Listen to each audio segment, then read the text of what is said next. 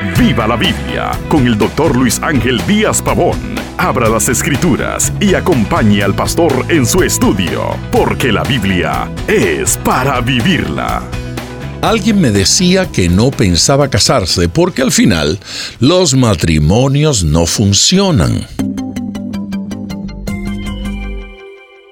Después de la entrada del pecado en el mundo, el plan perfecto para el hombre y la mujer en el matrimonio ha sufrido graves consecuencias. Hay advertencias para cuidar el matrimonio y que éste pueda funcionar de acuerdo al plan de Dios. Solo bajo este diseño divino es que marcha esta relación.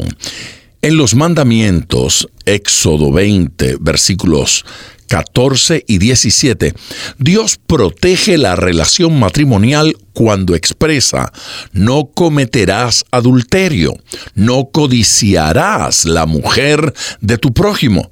La relación matrimonial solo funciona entre dos. También la Biblia declara que el matrimonio debe ser una relación honrosa, libre de toda impureza sexual.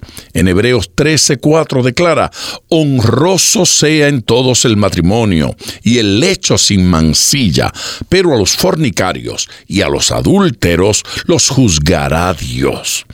Muchos toman en juego esta sagrada unión, bromean y contraen múltiples matrimonios sin ninguna carga sobre su conciencia y sin ningún temor.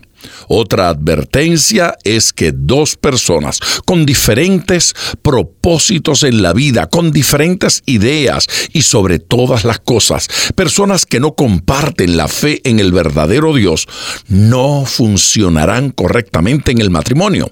El matrimonio está diseñado para un hombre y una mujer, pero para un hombre y una mujer en relación con Dios. Es para que ambos estén dispuestos a seguir las normas de Dios. Solo los que creen en la creación divina aceptan las normas para este tipo de relación.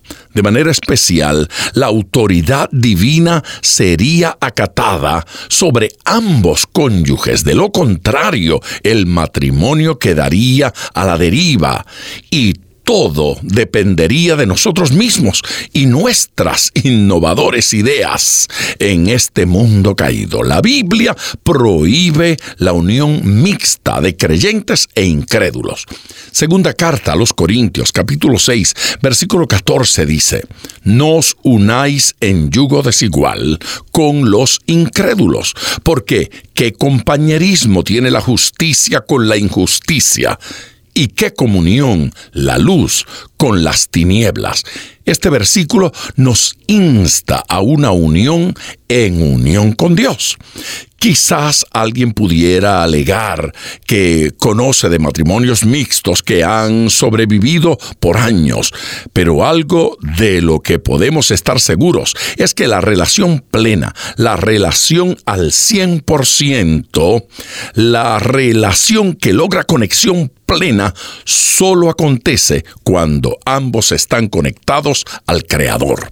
En la antigua nación escogida por Dios, Israel, había prohibiciones de Dios sobre casarse con naciones paganas. En Deuteronomio 7, versículos 3 y 4 leemos, y no emparentarás con ellas.